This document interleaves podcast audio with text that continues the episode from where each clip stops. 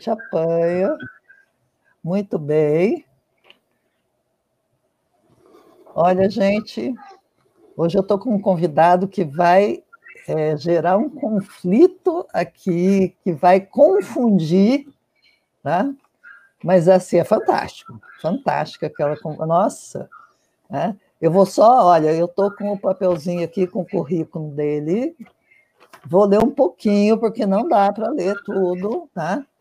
Então, o convidado de hoje é o Dr. Gustavo Rodrigues Rocha. Tá?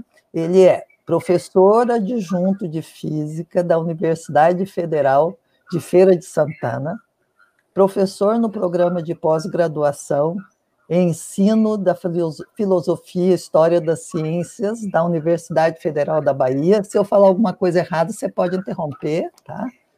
Autor do livro História do, do atomismo. atomismo, como chegamos a conceber e, ou mudamos o mundo como concebemos. Ah, peraí. Conceber o mundo como concebemos. Nem eu leio minha letra, tá?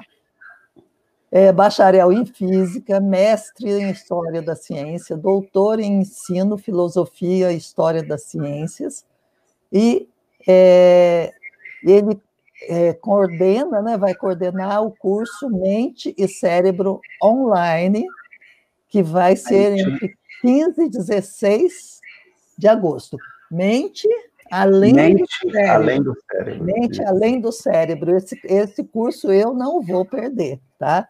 E ele tem mais um monte de coisa que ele estava contando aqui para gente, mas assim, é um prazer e um orgulho muito grande ter você aqui, viu, Gustavo? E assim, Obrigado, eu não, eu não sei nem perguntar coisas para você. Você vai falar o que você se sentir confortável, tá? É, e, e assim, tentando talvez trazer um pouco desse seu conhecimento para o que a gente está passando hoje entendeu? Dentro, não é assim falar do Covid, mas assim, dessa situação que o mundo está vivendo e que tem tudo a ver com a mente, e, e, eu acho que a gente que levou o mundo a, a, a esse conflito, não sei, tá? Então, assim, fale o que você quiser, o que você se sentir confortável, tá? Ótimo. Então, em primeiro lugar, eu gostaria de agradecê-la pelo convite, é uma honra, um prazer muito grande estar aqui com vocês. Então, é, sim, começo me apresentando, meu nome é Gustavo. É, a, a temática que nós vamos tratar hoje se relaciona justamente com essa pesquisa de pós-doutorado que eu realizei na Universidade da Califórnia, em Berkeley, onde eu fui é, um pesquisador visitante de 2016 ao final de 2018 e tive como um objeto de estudo, no caso, um estudo de caso da minha pesquisa enquanto historiador e filósofo das ciências, um grupo transdisciplinar de 40 a 50 pesquisadores do mundo inteiro, que durante 15 anos, uma ou duas vezes ou mais, ao longo desses 15 anos, todo ano, uma ou duas vezes, eles se reuniam nesse instituto que é o Instituto Exalém, que é um instituto fundado em 1962, como é, sendo a meca do que na época se chamava o movimento do potencial humano,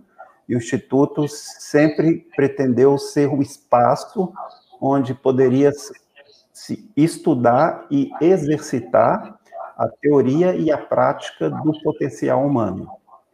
Então, essa separação entre a teoria e a prática está no Instituto da seguinte maneira: a prática são os workshops, a parte comercial do Instituto, onde durante 365 dias por ano são oferecidos workshops para o desenvolvimento humano, que vai de yoga, meditação, shiatsu, tai chi, é, tudo que vocês imaginarem já passou no Instituto Exalém, Inclusive, entre os seus residentes estão os grandes nomes da psicologia humanista, da psicologia transpessoal, da psicologia existencial.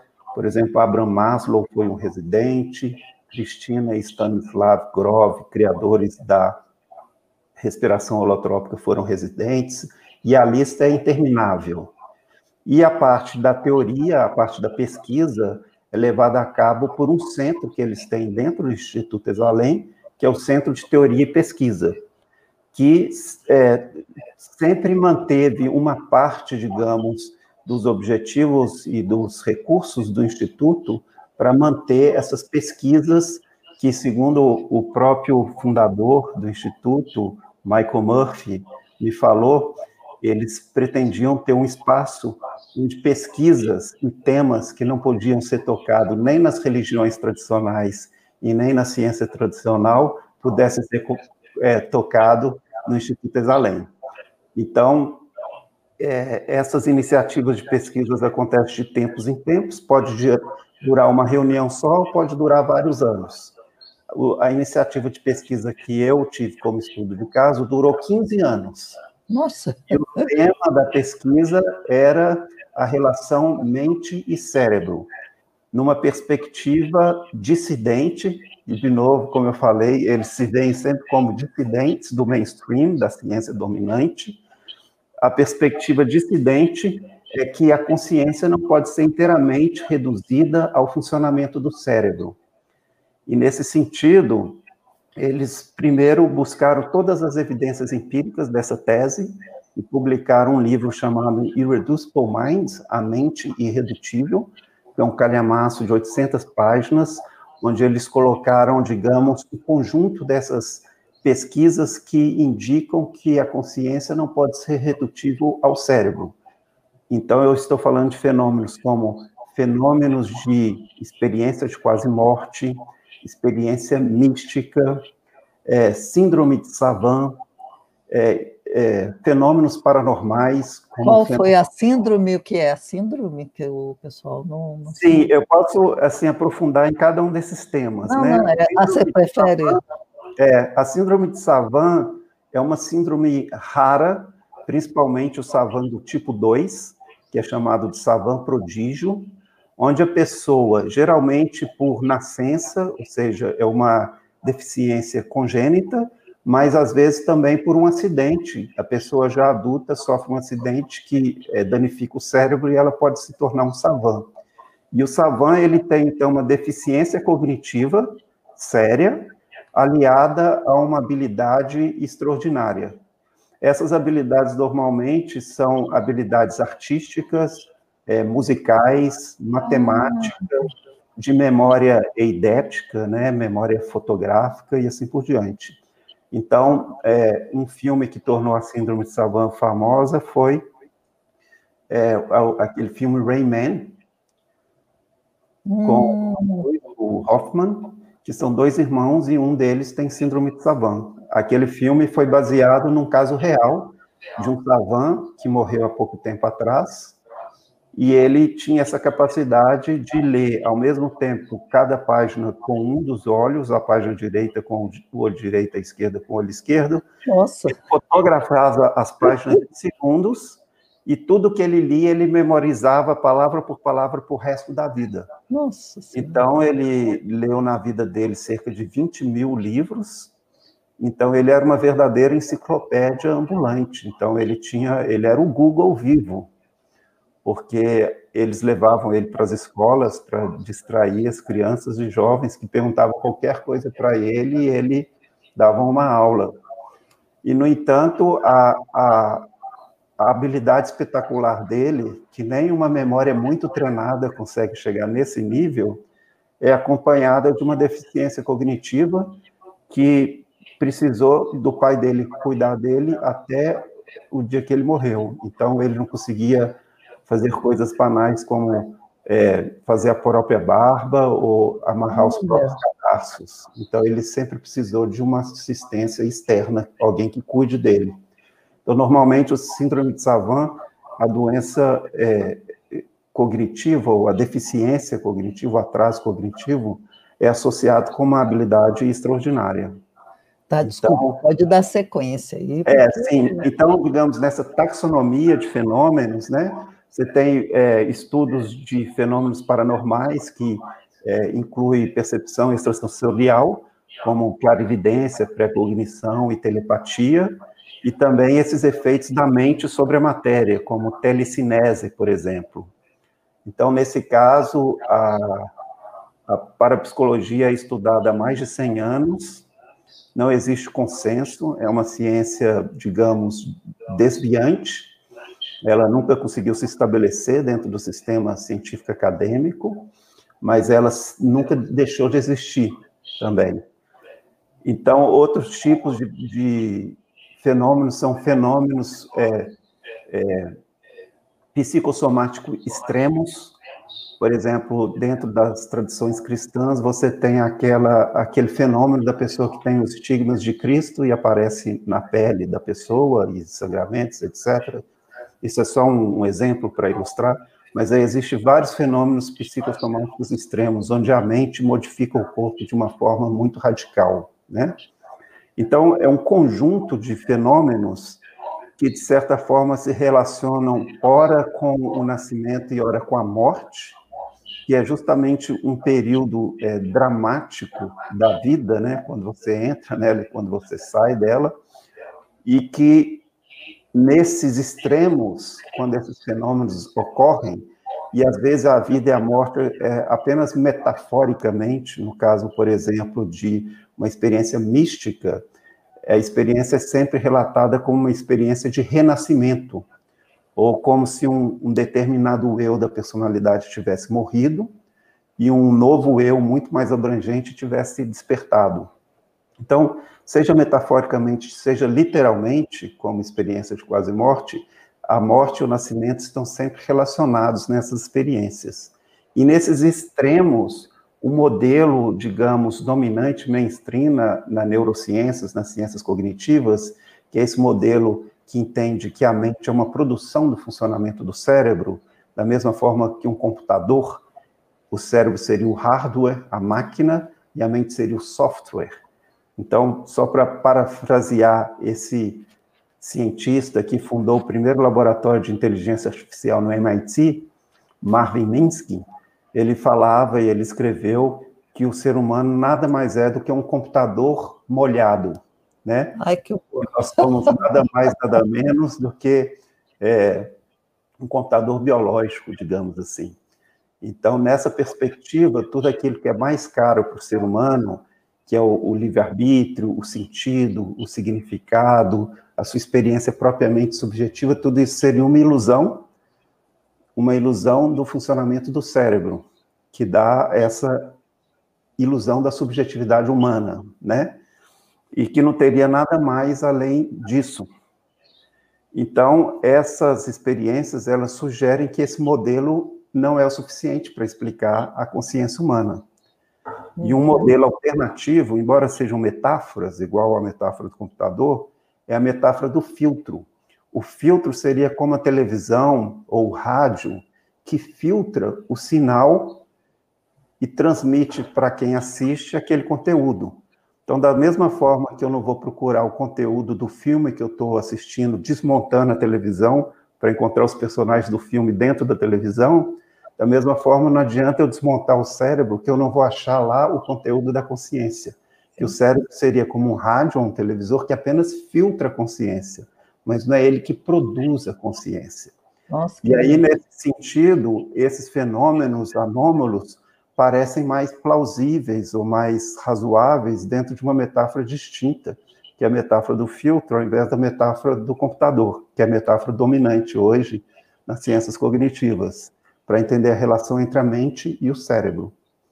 Então, esse grupo que se autoproclamou SURSEM, que é uma abreviação de Survival Seminar, o Seminário da Sobrevivência, onde esse nome, sobrevivência, é, se refere à sobrevivência de alguma coisa à morte corpórea, que é uma, uma, uma referência direta ao livro desse grande filósofo e psicólogo do final do século XIX, um filósofo psicólogo britânico, que é o Frederick Myers, que o trabalho dele, de uma vida, publicado em dois volumes, tinha justamente esse nome. Então, era algo como as evidências é, empíricas da sobrevivência da consciência à morte corpórea. Então, eles pegaram esse nome, só que formataram passados mais de 100 anos da publicação e do trabalho do Frederic Myers, formataram dentro da linguagem da filosofia contemporânea, que é o chamado problema mente-cérebro. Qual é a relação entre a mente e o cérebro? No entanto, diferente da visão dominante, que eles entendem que o cérebro produz a mente, a mente é produzida pelo cérebro, então a, o cérebro seria a realidade ontológica, aquilo que de fato existe, dentro do, desse mundo, dentro do espaço e do tempo, só existe matéria em movimento, e a consciência seria um epifenômeno, quer dizer, um fenômeno secundário e, portanto, ilusório. Na visão do grupo Sorsen, a consciência é, de alguma forma, um elemento constituinte da própria, do próprio tecido da realidade, e não é apenas um, um fenômeno ilusório, porque eles partem dessas evidências empíricas e aí, nesse segundo livro, que é Além do Fisicalismo, Beyond Physicalism, eles trazem muitos físicos de várias áreas diferentes, teoria de partículas, cosmologia, é, teóricos da física quântica, né, de interpretações alternativas da física quântica, junto também com especialistas de religiões comparadas, que trazem outras tradições não ocidentais, não modernas, para entender essa grande realidade, para acomodar esses fenômenos de forma que eles não sejam uma anomalia, como hoje é dentro do, da visão de um mundo científica convencional. Então, esse segundo momento dessa pesquisa é um pouco mais especulativo, sem negar nada que a ciência nos trouxe nos últimos 300 anos, 400 anos, eles querem alargar, digamos assim, essa visão científica do mundo, de modo a acomodar essa perspectiva mais ampla da consciência humana e tornar esses fenômenos é, compreensíveis, né? palatáveis para a mente científica, digamos assim, filosófica contemporânea. Então, é. o, o, o, grupo fez esse trabalho e eu, como um observador externo, fazendo uma sociologia, uma história, uma filosofia da ciência moderna, tive eles como um estudo de caso, onde eu investigo justamente essa sombra da ciência moderna, aquilo que a ciência moderna, de certa forma, nega, mas a define. E como uma sombra sempre volta para assombrar a ciência moderna. É o que o Freud chamou o retorno do reprimido. Então, se você observar em toda a ciência moderna, as, as, as margens, as fronteiras da ciência é onde essa sombra vive. Mas ela sempre está tentando é, entrar ou, ou se reintegrar na ciência moderna. Então, a parte epistemológica, que é propriamente o meu trabalho, é a tentativa de realizar essa integração terapêutica da nossa visão de mundo científico convencional, que possa pra, trazer essa dimensão tão fundamental para a existência humana, que é a dimensão da, da, do sentido, do significado da existência, da espiritualidade, dos valores, etc sejam valores éticos, morais, valores estéticos, que estão todos, digamos, fora da, da visão científica do mundo, que é uma descrição dos fatos que existem. E fora dessa existência de, desses fatos, tudo é uma criação humana, né? Não tem sustentação própria. Então, nesse sentido, o meu interesse nesse, nesse grupo é justamente a tentativa tão articulada e tão é, bem embasada de conciliar ciência moderna e espiritualidade. Então, eles fazem isso muito bem, e esse é o, que eu, o conteúdo que eu tento resumir em 12 horas de curso, né?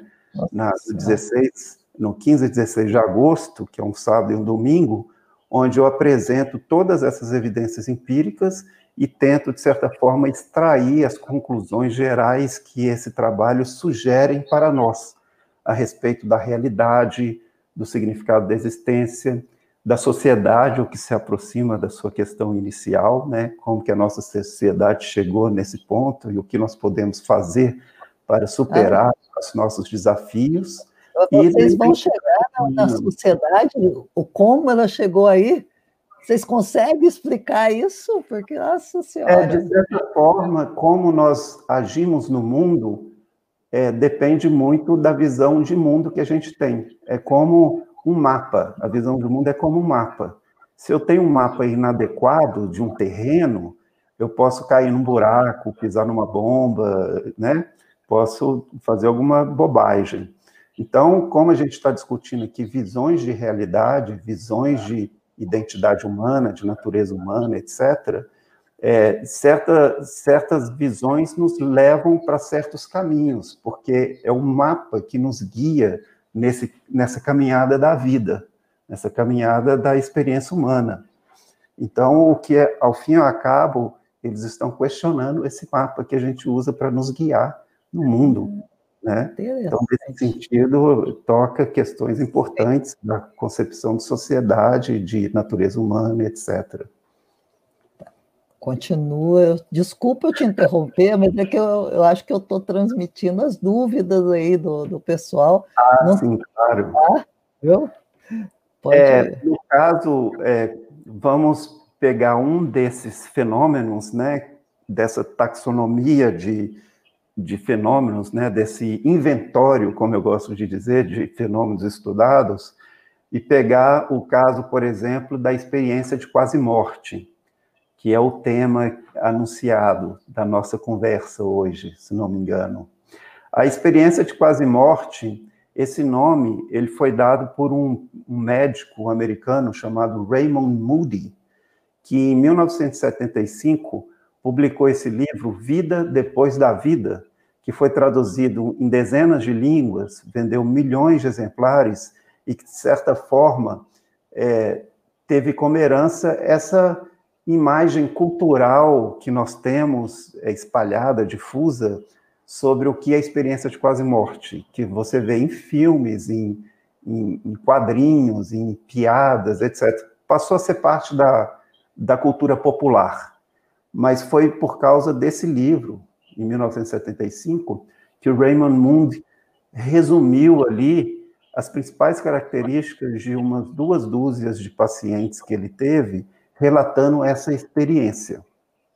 No entanto, além do sucesso popular, ele atraiu uma série de médicos e cientistas de áreas médicas em torno da questão se seria possível fazer disso uma área de pesquisa dentro do sistema acadêmico científico. E aí eles elaboraram, e hoje existem dezenas de grupos é, no mundo inteiro que, que pesquisam experiências de quase morte.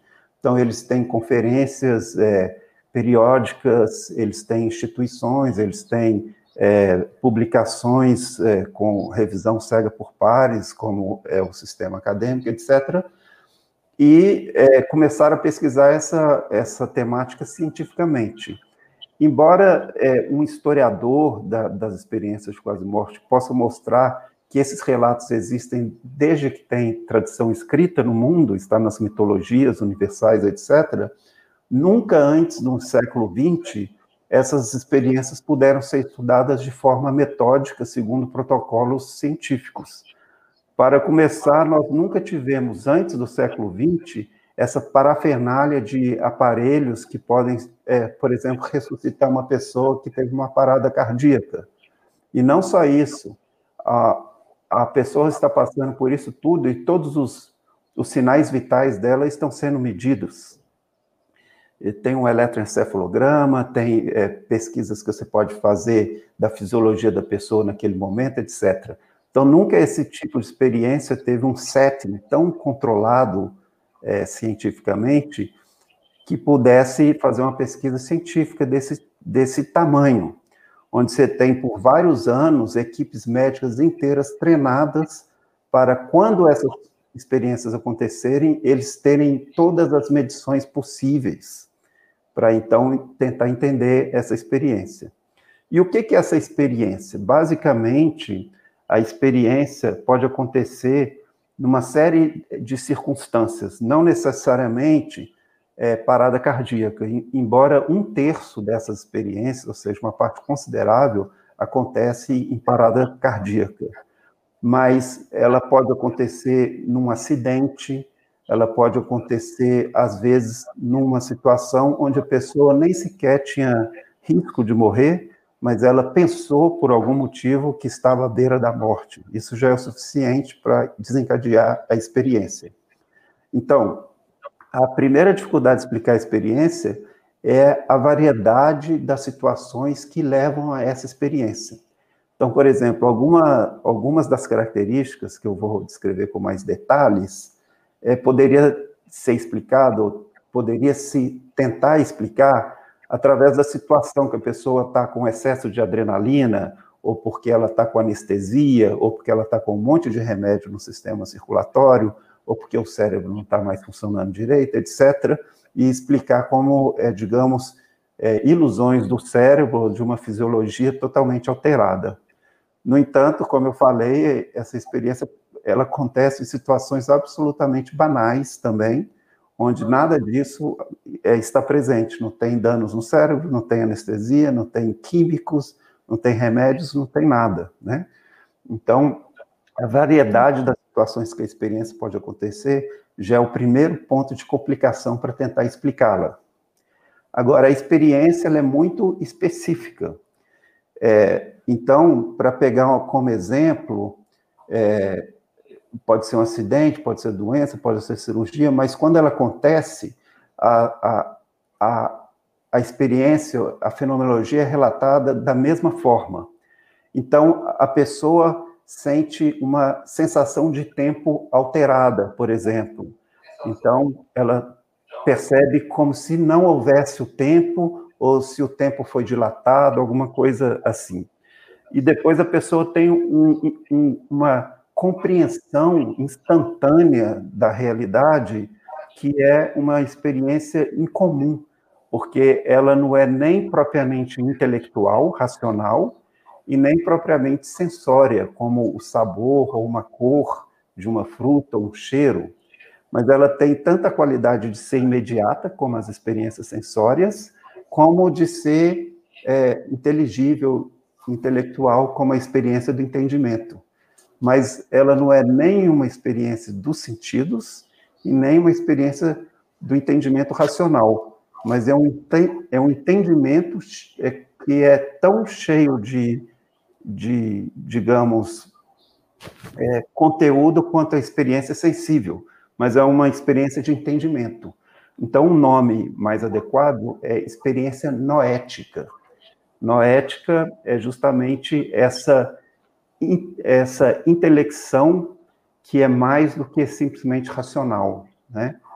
A pessoa também, em, quase metade dos casos, sente que o pensamento está mais rápido e não mais devagar ou ausente, como se esperaria nos casos em que o cérebro está danificado. Ou quando você tem morte cerebral, por exemplo, que há casos desse tipo também, e a pessoa tem experiência de consciência e depois ela relata e a equipe médica confirma, e ela relata coisas que aconteceram é, dentro da sala de cirurgia, fora da sala de cirurgia, fora do prédio do hospital, e depois essas coisas são verificadas. Então, uma, uma característica muito comum nessa experiência é essa experiência fora do corpo. A pessoa sente a sua consciência fora do corpo e relata coisas que são verídicas e que podem ser verificadas depois, né? É uma, uma coisa muito comum que ficou na cultura popular, que um quarto das pessoas relatam, é que elas, em poucos segundos, elas têm uma visão completa da vida delas, em detalhes, de tudo o que aconteceu desde que nasceu até aquele momento. Então, uma experiência de revisão de vida que você pode pensar que é muito parecido com um, um juízo final na, na, na, na mitologia cristã, certo? Olha, isso existe. É como se você colocasse em revisão toda a sua vida, né? É, essa é uma experiência muito comum, né? Um quarto das, das pessoas passam por isso. É, agora, as emoções dessa experiência incluem uma paz interior fora do normal, uma percepção de unidade cósmica, uma, uma alegria fora do normal e um amor incondicional também fora do normal. Toda vez que as pessoas falam que amam incondicionalmente, você pode apostar que elas estão mentindo, porque a gente ama condicionalmente, sempre. Então, é, é uma coisa poética de se dizer mas na, na, nos ossos e na carne do nosso, da nossa experiência da consciência cotidiana, o nosso amor é bem condicional. Mas e isso que torna essa experiência extraordinária, porque você realmente sente um verdadeiro amor incondicional. E isso mais do que três quartos das pessoas relatam. E é a mesma coisa dessa paz interior. A paz interior é uma, uma compreensão que, que tudo está correto, tudo está como deve ser. É, você para de brigar com o mundo. E, de novo, está em contradição com a nossa experiência comum, porque a experiência comum nos informa que está tudo errado, a sociedade está errada, as pessoas estão erradas, existe injustiça, existe sofrimento, e que se a gente puder, a gente quer mudar isso, a gente quer mudar o mundo desde que a gente nasce, a gente está insatisfeito com o mundo e quer mudá-lo, está em constante guerra com, com o nosso meio, ao redor da nossa experiência sensória e humana. No entanto, mais de 90% das pessoas que têm esse tipo de experiência relatam essa paz profunda de que não, está tudo certo, tudo está como deve ser, não tem nada de errado e o mundo é o que é e você entra em acordo com o mundo, digamos assim. É, 30% ou um pouco mais das pessoas têm experiências de percepção extrasensorial também, que é ver coisas à distância que não estão lá, ou, ou ter uma experiência de pré-cognição, algum tipo de comunicação telepática com outras pessoas. É, então, não é incomum, é mais de 30% tem esse tipo de, de experiência, né? E uma das coisas que eu, que eu acho mais interessante sobre essas pesquisas é o que acontece com a pessoa depois que ela tem experiência. Então, tem muitos estudos que acompanham as pessoas durante anos depois da experiência. E eles passam formulários, questionários muito bem padronizados como qualquer outro tipo de pesquisa nas ciências humanas, nas ciências sociais, nas ciências médicas, etc., na, na, nas, na, nos estudos da indústria farmacêutica, etc. Então, é, o, digamos, protocolos é, desses estudos são os mesmos utilizados em qualquer outra ciência.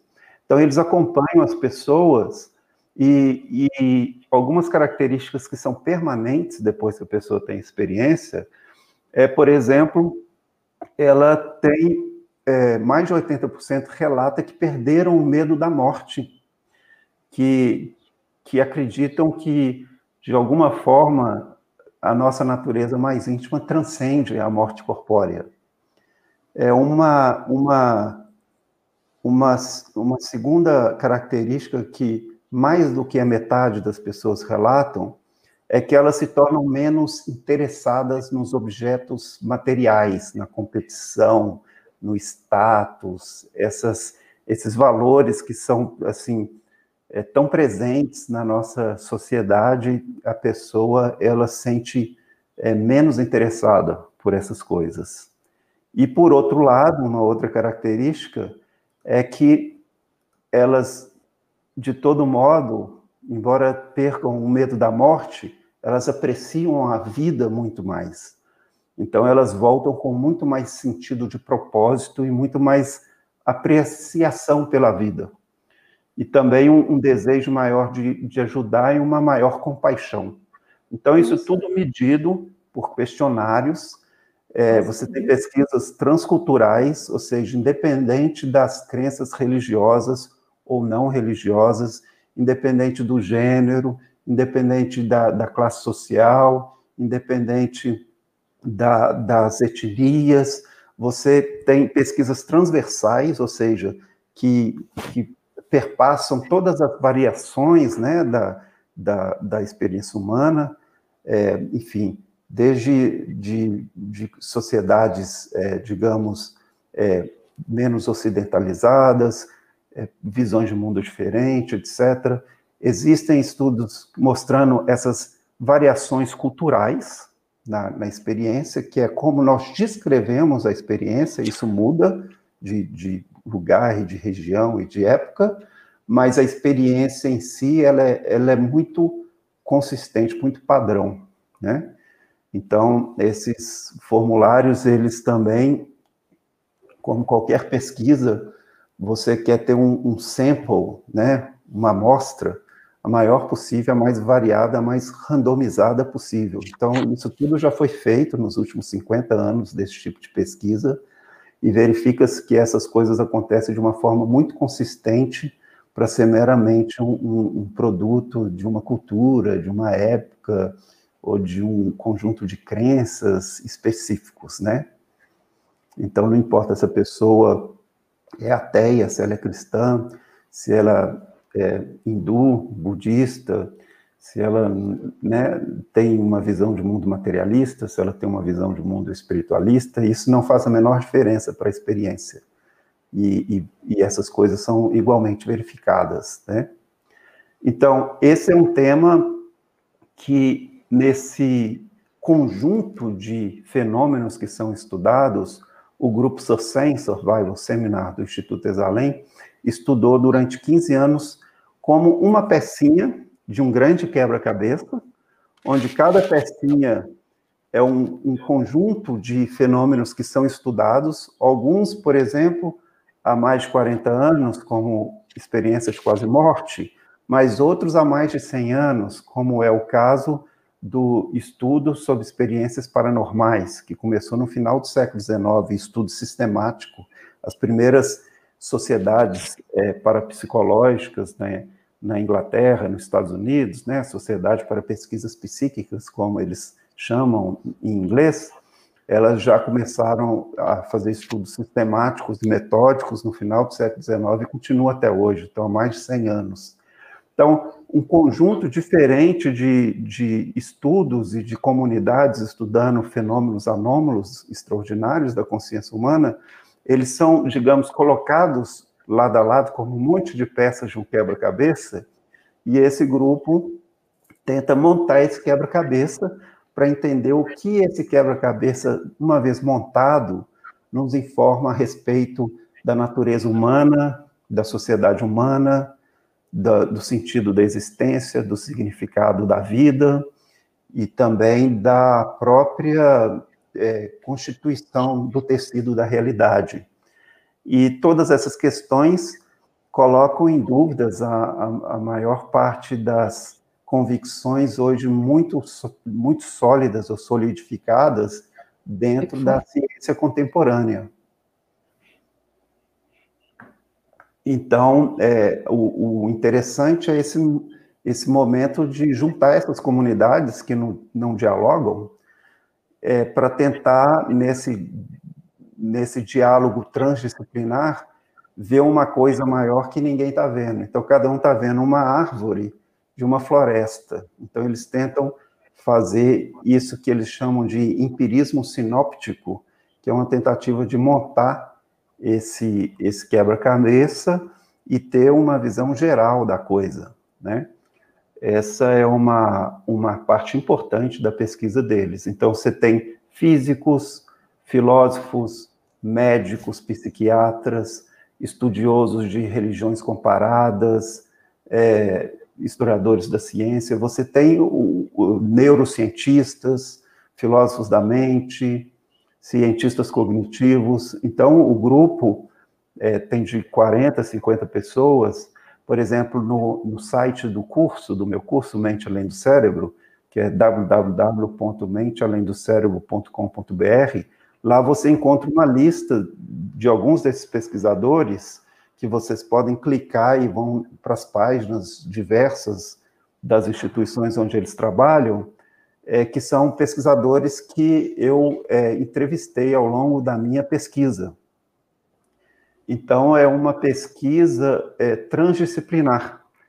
E aí você entende por que, que eles não conseguem fazer isso dentro da academia e precisa de uma instituição alternativa, como é o Instituto Exalém, que, como eu falei, é um instituto onde as pessoas podem pesquisar aquilo que a academia mainstream e a religião, as religiões mainstream não, não, não pesquisam, né? Por uma razão ou por outra, ou não querem, ou estruturalmente não é, não é possível fazer. Então, esses esforços transdisciplinares são muito difíceis de acontecerem dentro do sistema acadêmico contemporâneo. É, bom, talvez a, as pessoas tenham pergunta, então, talvez você tem alguma questão, então eu estou falando aqui direto, mas caso tenha alguma, alguma questão, eu, eu gostaria é, de ouvir. Enquanto não entrou nada aqui de pergunta, não. Hã? Não entrou nada de pergunta aqui ah, ainda, sim. não. Sim. E eu acho que o pessoal está tá meio que bebendo aí as suas informações, viu? Porque... É, o, um fenômeno que, que todos esses fenômenos são é, extraordinários, na minha opinião, mas um tipo de fenômeno especialmente chocante para mim, quando eu encontrei, porque eu, eu tinha uma ideia geral que essas coisas eram estudadas, mas eu nunca entrei dentro dessas comunidades e comecei a conhecer os pesquisadores e ler a literatura, estudar e fazer entrevista, etc. É, então, isso que eu não tinha feito. Mas uma coisa que eu nem sabia que existia quando eu comecei a estudar é um fenômeno curiosíssimo que começou a ser estudado é, na década de 50, 60 principalmente, por esse psiquiatra já falecido americano, Ian Stevenson, que ele começou a pesquisar essas crianças que entre os três e os seis anos, mais ou menos, quando ela começa a falar, ela começa a relatar outra vida que não aquela que ela está vivendo, como, ela, como se ela tivesse vivido uma personalidade anterior, que já morreu, mas que ela se identifica com essa personalidade e não com a família e com o ambiente onde ela está sendo criada. E ela começa a trazer informação que os pais eventualmente possam, inclusive, verificar se aquelas informações é, se refere a coisas que realmente aconteceram. E o Ian Stevens, durante 50 anos, pesquisou esse tipo de, de fenômeno, é, depois, essas pesquisas foram replicadas por outros pesquisadores, e atualmente, na Universidade de Virgínia, nessa divisão de estudos da percepção, é, o Jim Tucker, que é, digamos, um discípulo do Ian Stevens, continua fazendo esse tipo de pesquisa. E no arquivo deles, eles têm mais de 2.500, quase 3.000 é, é, casos desse tipo, dessas crianças, no mundo todo. Então, a criança começa a trazer essas informações quando ela começa a falar, e por volta dos seis, sete anos, ela, ela simplesmente para de trazer essas coisas, ela não lembra mais dessas coisas.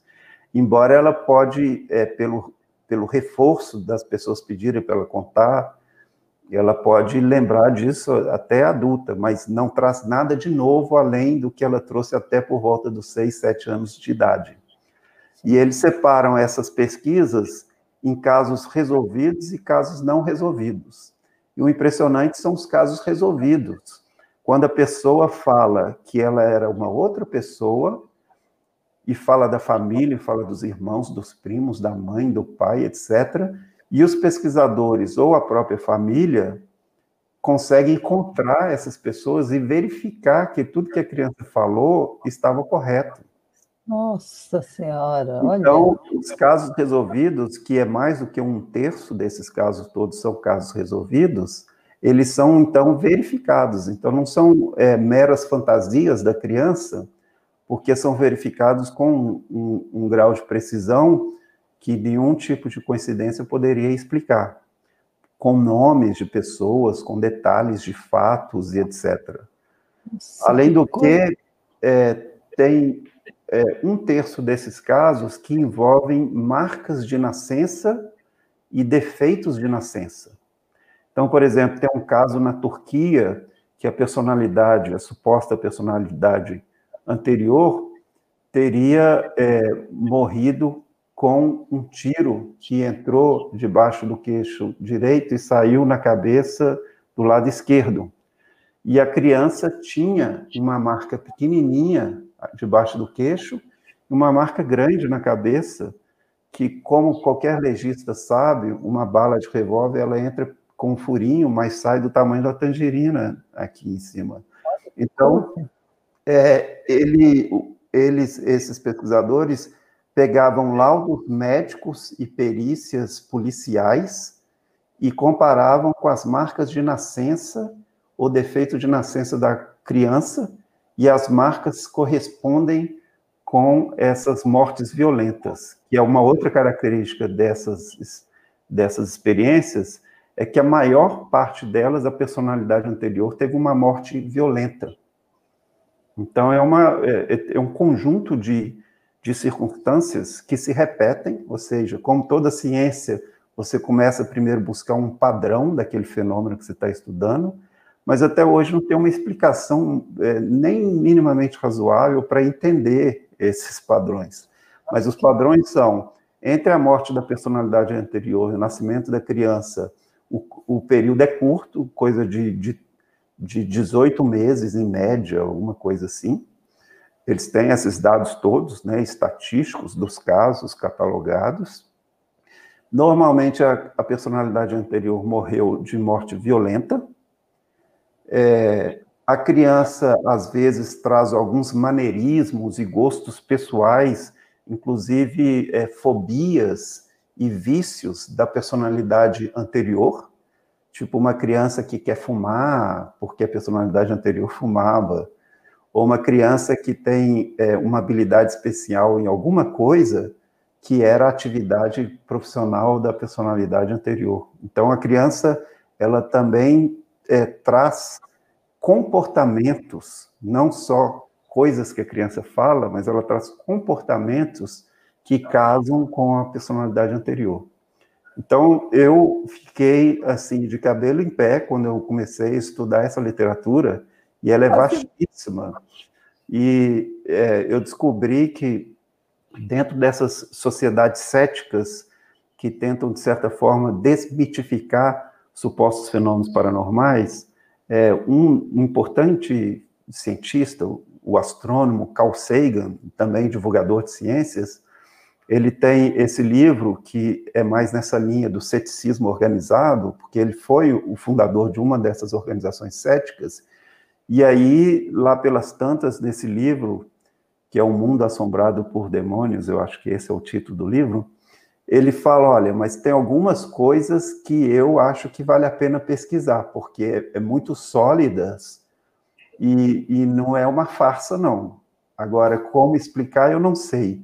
Aí ele lista três coisas, e uma delas é o trabalho é, iniciado com Ian Stevenson, dessas crianças que levam vidas passadas. Então, os trabalhos dele são, é, são escritos para médicos, para pessoas da área de saúde, então são bastante é, detalhados. Ele, ele visitou, desses 2.500 casos aproximadamente, ele visitou alguns mais do que uma vez, então ele viajava o mundo todo atrás desses casos. Então, às vezes, ele estava numa região onde, anos atrás, ele já tinha feito um, um caso, então ele refazia as entrevistas com todas as pessoas de novo, às vezes achava mais uma pessoa para entrevistar, então, eles começam entrevistando a criança e a família, as pessoas do volta dessa criança e dessa família. Depois, se o caso é resolvido, eles começam a entrevistar a outra família e, e as, amigos e parentes, pessoas próximas da outra família, da personalidade anterior, e depois tentam ver se os, se os dados batem aquilo que a criança afirmou com aquilo que foi é, confirmado, né?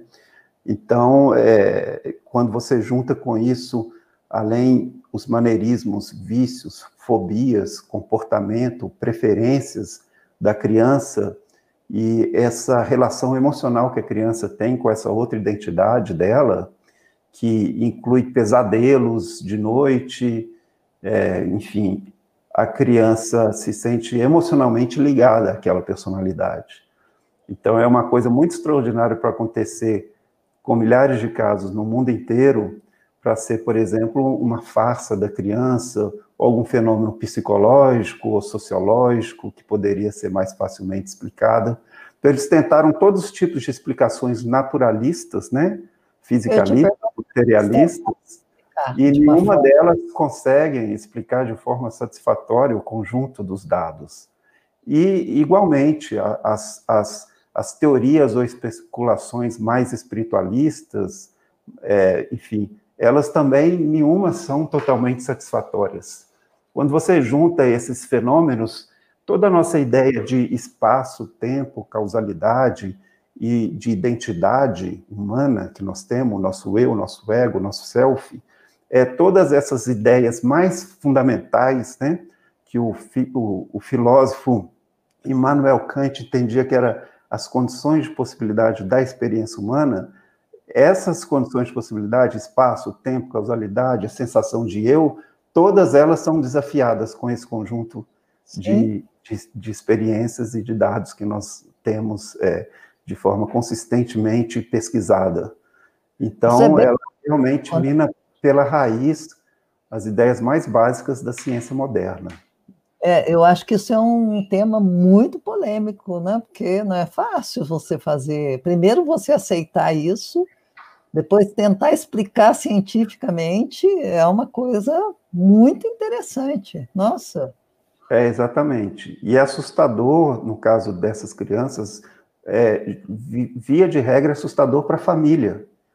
Né? É assustador para a família, a família se sente constrangida, é, não casa com, a, com as crenças religiosas ou falta dessas crenças, na maioria dos casos, né? Então, porque isso não casa, por exemplo, com as crenças de um cristão típico protestante do, da América do Norte, né?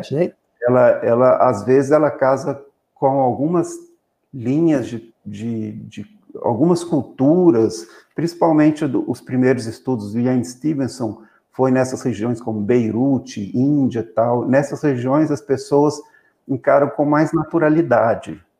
Mas hoje é, é, a, as pesquisas cobriram praticamente todas as culturas que existem.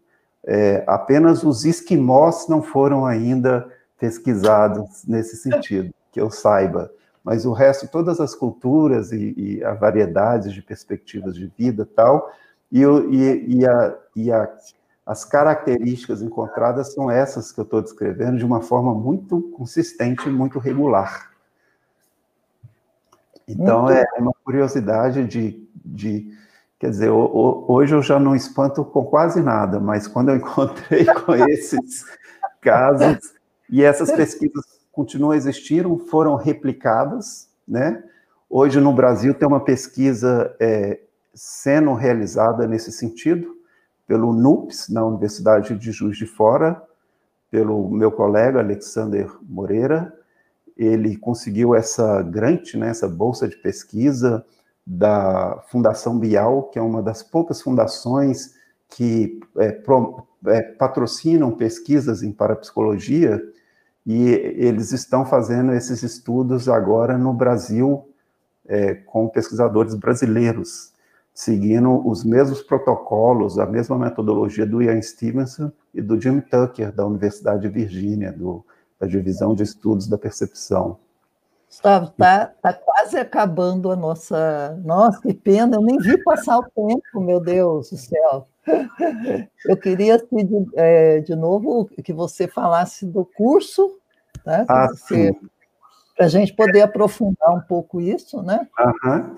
Então, o curso acontece nos dias 15 e 16 de agosto, é um sábado e domingo, é um curso intensivo, são 12 horas de muito conteúdo, onde dentro de uma linguagem acessível, uma linguagem fácil, de, de entendimento é, fácil, eu tento trazer todas essas experiências que foram estudadas pelo grupo SOCEM, que eu pesquisei, assim como estimular as implicações filosóficas existenciais que essas experiências nos, nos sugerem, e com aquele toque especial da minha própria pesquisa, das minhas próprias reflexões. Além Sim. disso, o curso é todo gravado, então se a pessoa não pode ir um dia ou no outro, não tem problema, porque depois ela pode assistir a gravação, e a gravação fica disponível 30 dias ainda depois do curso, e tem muito material de apoio, é, referências bibliográficas de filmes, documentários, arquivo em PDF, áudio, vídeo, etc. Eu, eu passo algumas dessas entrevistas que eu coloquei as legendas em português desses pesquisadores que eu entrevistei nos últimos anos, eu disponibilizo para as pessoas. Ó, então, se entrar no seu site, pessoal, É, o site é www.mentealemdocérebro.com.br. Mente além do cérebro é tudo junto, sem acento e minúsculo. Uhum. Eu vi que alguém fez uma pergunta a respeito de comunicação telepática quando a pessoa está próxima da morte. É, esse tipo de pesquisa existe também desde o final do século XIX, e é, esse primeiro livro desse pesquisador, que é o Edmund Kearney, chamado The Phantoms of the Living, né, Os Fantasmas dos, dos Vivos, né, né, dos mortos, dos vivos, é, foi o primeiro levantamento de é, centenas de casos que chama é, crises de aparição. É quando uma pessoa está próxima de morrer, ela se comunica com uma pessoa, geralmente, mas nem sempre, que tem uma ligação emocional muito forte com ela. Chama crises de aparição. Aparição porque, às vezes, a outra pessoa, a, a que não morreu, mas que tem uma ligação com aquela que está morrendo, ela vê a, a, a pessoa que está morrendo. Mas às vezes ela intui, ela escuta, ela sonha, nem sempre é literalmente uma aparição, mas é algum tipo de comunicação telepática entre a pessoa Nossa. que está morrendo e a pessoa que está ficando, e que também Nossa. são verificadas, né? né? Uma mera ilusão. Porque, sob o ponto de vista clínico, é, é diferenciar isso de uma ilusão é, é quase impossível, é clinicamente idênticos. No entanto, eles são verificados e colocados estatisticamente com, com relação às possibilidades de, desse tipo de coincidência. Quando você pega eu centenas e milhares de casos. É, eu já... não vou, eu já surto, vou surtar mais um pouquinho ainda. Obrigado, Silvio. Foi a pergunta do Silvio. Ah, da Denise, eu não sei, eu estou vendo assim na tela, né? É que uhum. Quanto tempo? Fala que o Instagram vai. vai, vai... É, o Instagram vai encerrar. O Instagram vai encerrar, né? Gravar. Então, deixa eu encerrar. Mais uma vez agradecendo muito. Nossa, foi. Muito obrigado. Fantástico, fantástico, viu? Muito obrigada mesmo. E eu vou chamar de novo, tá? Pode? Com certeza, pode me chamar, claro. Conte comigo. Vai ser um prazer. Tá? Eu é que agradeço o convite. Tá? Muito obrigada mesmo, tá? Obrigado. Tchau, tchau para você. Tchau, tchau. Tchau, gente. Você fecha aí e continua conversando com ele no. É. Encerra aqui, compartilha.